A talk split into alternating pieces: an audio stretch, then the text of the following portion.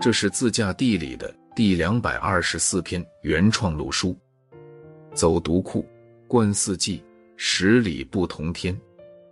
今天，无数自驾旅行者心心念念的中国天山最美公路——独库公路 G 二一七，终于告别大雪，在千呼万唤中恢复通车了。这一条公路起于独山子，止于库车。全长五百六十一公里，翻越天山南北，是数万解放军战士付出巨大的代价后才得以建成。但因天山地势、气候恶劣，所以一般只在每年六至十月期间开放。若逢气候变化，也会相应延迟或缩短开放时间。因此，想走要趁早。它既是天山筑路精神的一个丰碑。也是一条英雄之路、风景之路。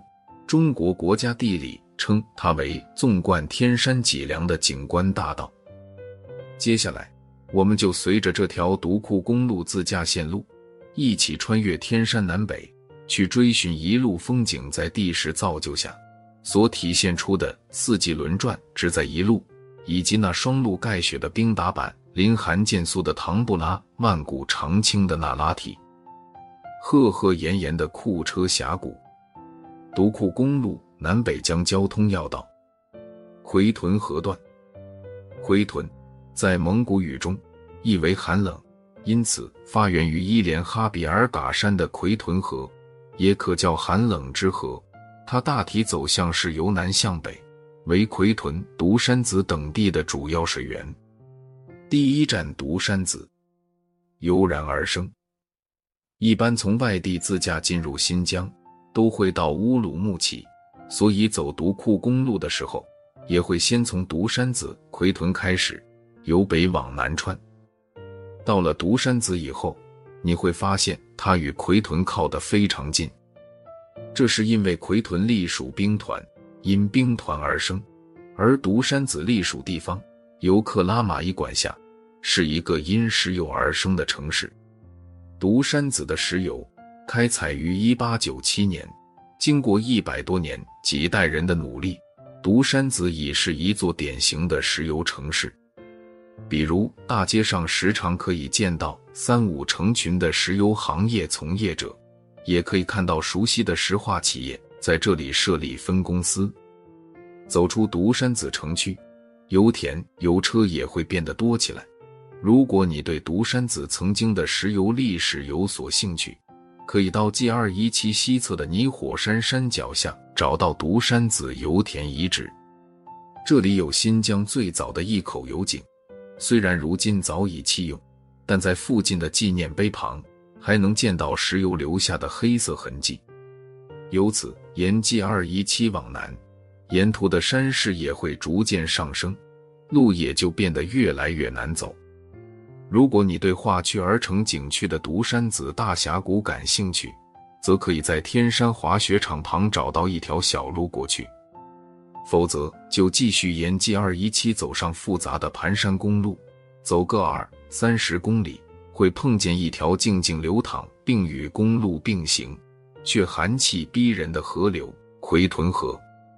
从河流往上看，会见到比独山子大峡谷更壮观的。奎屯河大峡谷，它一般指的是奎屯河整一段的峡谷，而独山子大峡谷则是其中的一部分。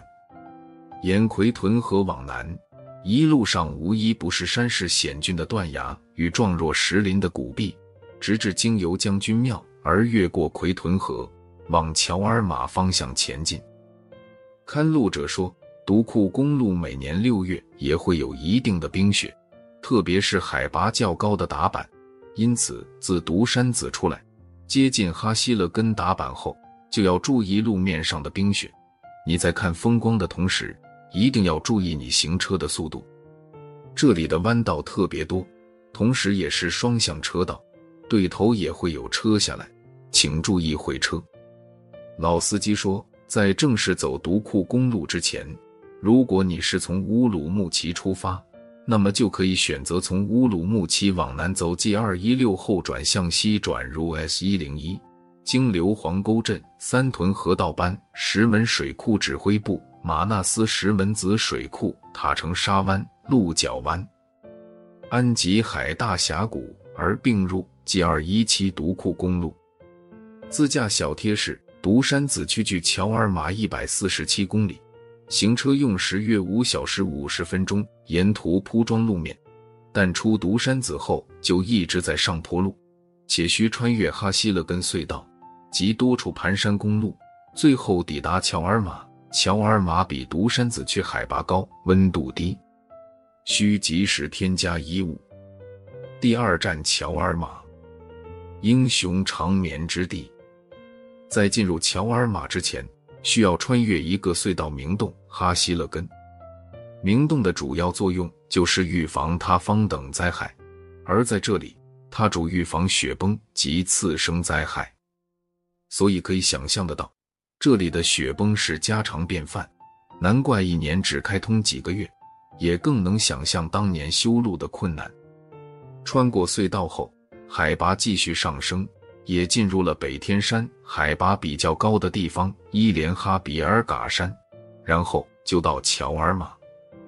乔尔玛位于 S 三一五与 G 二一七的交汇处。如果往西走上 S 三一五，沿着从乔尔玛这一段北天山发源出来的伊犁河第二大支流喀什河，就可以进入美丽的伊犁河谷。当然，也会遇见唐布拉草原。它是一个打板，也是一个因独库公路而诞生的小镇。最初的时候，只是筑路团队居住的地方。后来慢慢形成一个小镇，镇中有一座天山独库公路烈士纪念碑，也有一个烈士陵园。当年三万解放军进入天山，就在这悬崖峭壁、艰险异常的环境中，修建出五百多公里的独库公路，但也让一百六十八位筑路英烈永远沉睡在天山里。看路者说，从乔尔玛开始。就是一路下坡，既会遇到弯弯绕绕的弯道，也会遇到很长的下坡路，但路面修得很好，所以只需要放慢速度行驶就好，而不要下坡的时候一味拖刹，以免刹车片过热失灵，造成危险。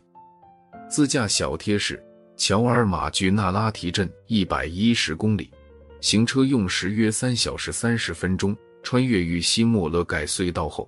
基本上就在走下坡路，沿途弯曲的盘山公路，注意行车速度。最后进入 G 二一七与 G 二一八的并线段，往西走就是那拉提天山草原段。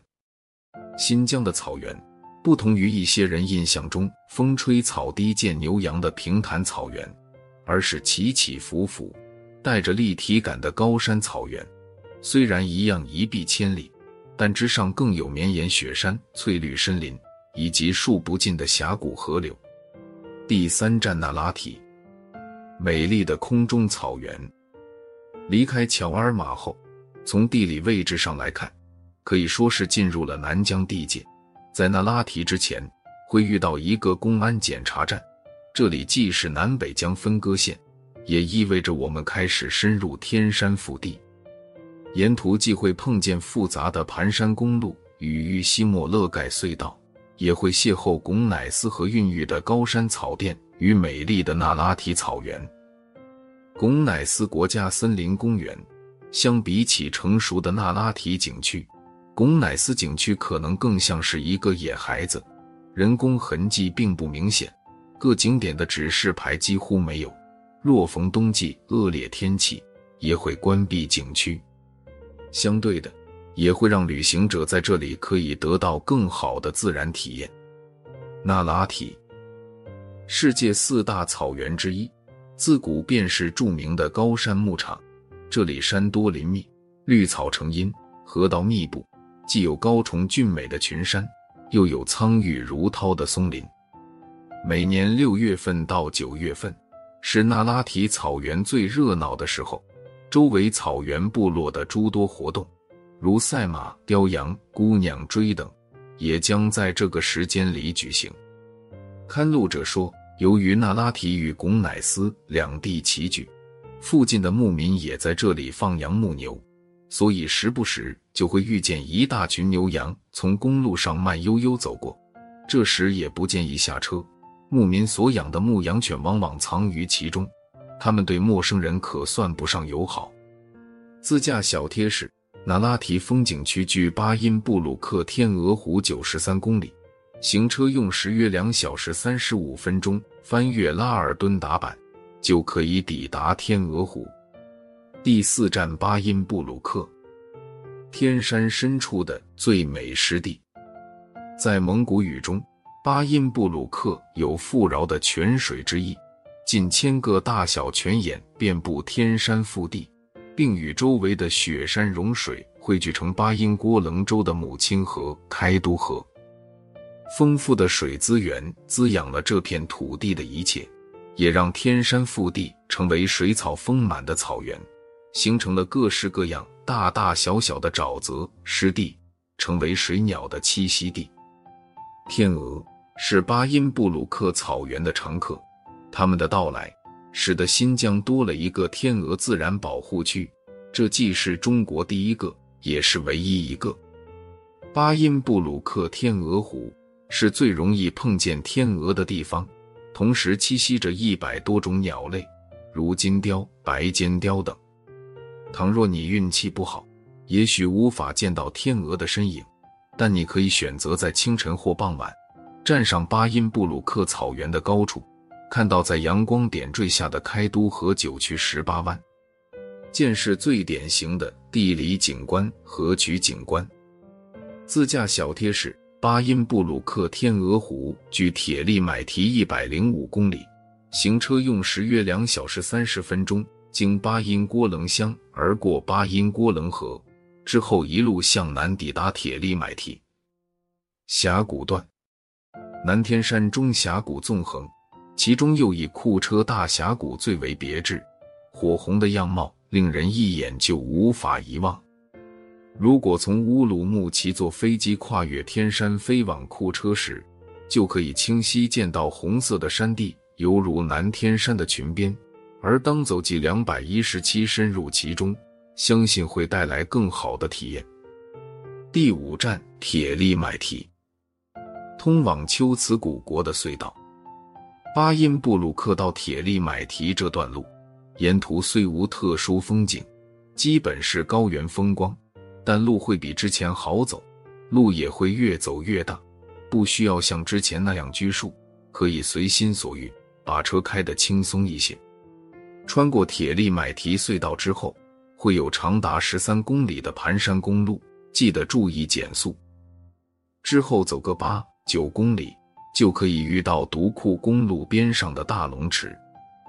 大龙池，天山深处的一个大型高山湖泊，湖水基本由天山雪山融水汇聚而成，面积宽广，湖光山色，格外秀丽。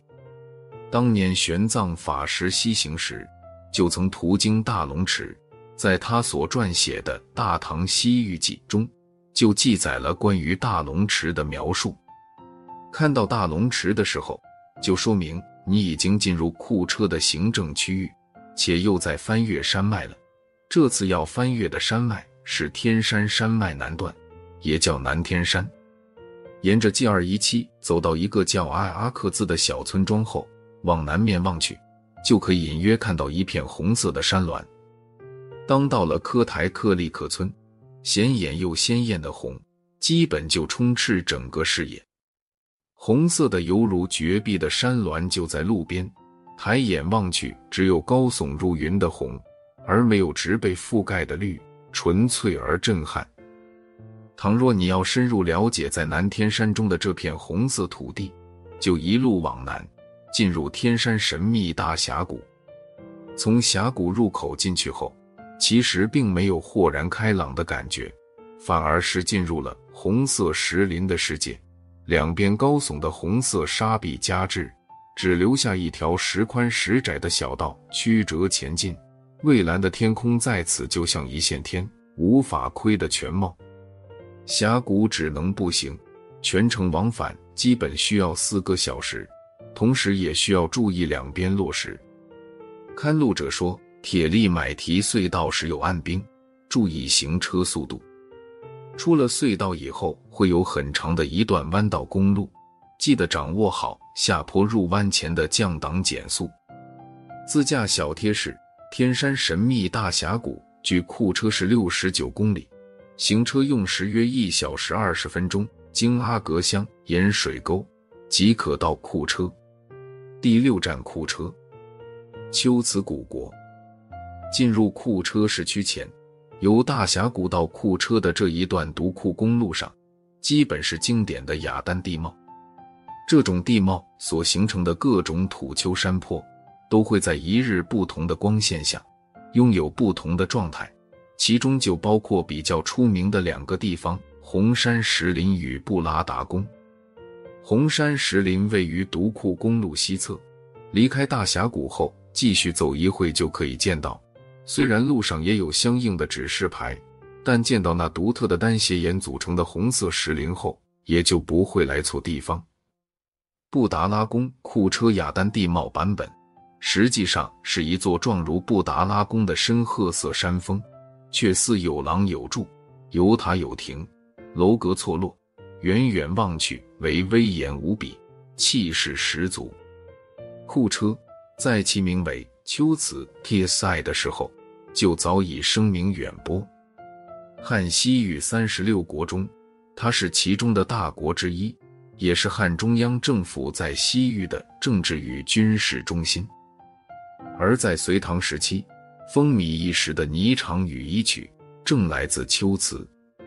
作为重要的文化中心，也作为佛国，龟兹是世界上唯一一个四大文明交汇之地，也左右着西域与中原的佛教传播。因此，在库车不得不去的地方有两个：克孜尔千佛洞与苏巴什佛寺遗址。克孜尔千佛洞开凿于公元三世纪，成于公元九世纪，时间跨越幅度极大。是中国现知最早的大型石窟群，为中国四大石窟之一。洞窟分为古西、古东、古内、后山四个区域，但目前仅开放古西区域的一些石窟。石窟之下的广场上，鸠摩罗什坐像定格在许多旅行者的相机中。鸠摩罗什是一位与玄奘齐名的哲学家、翻译家。我们所知的“色即是空，空即是色”等一词的《般若波罗蜜多心经》，其实基本源于玄奘法师版本，毕竟它流传最广。但比玄奘法师早两百年的鸠摩罗什就已着手翻译。苏巴什佛寺遗址也叫苏巴什古城，佛寺始建于魏晋时期，兴盛于隋唐时期，原为龟兹古国的皇家寺庙。鸠摩罗什曾在这里开坛讲经，玄奘法师亦驻留两个月。后来毁于十三世纪的一场战争，只留下一堆夯土遗迹供后人凝望。目前佛寺只开放西寺，苏巴什石窟也在西寺不远，为苏巴什佛寺僧人修行参禅的禅窟。若想进入寺中参观，也需要签署一份协议。大体为保证不走下栈道、不触摸破坏遗迹等内容。至此，独库公路迎来结束。它虽在库车画上圆满的句号，但也将令人魂牵梦绕，成为每年不走一次就会心生遗憾的最美公路。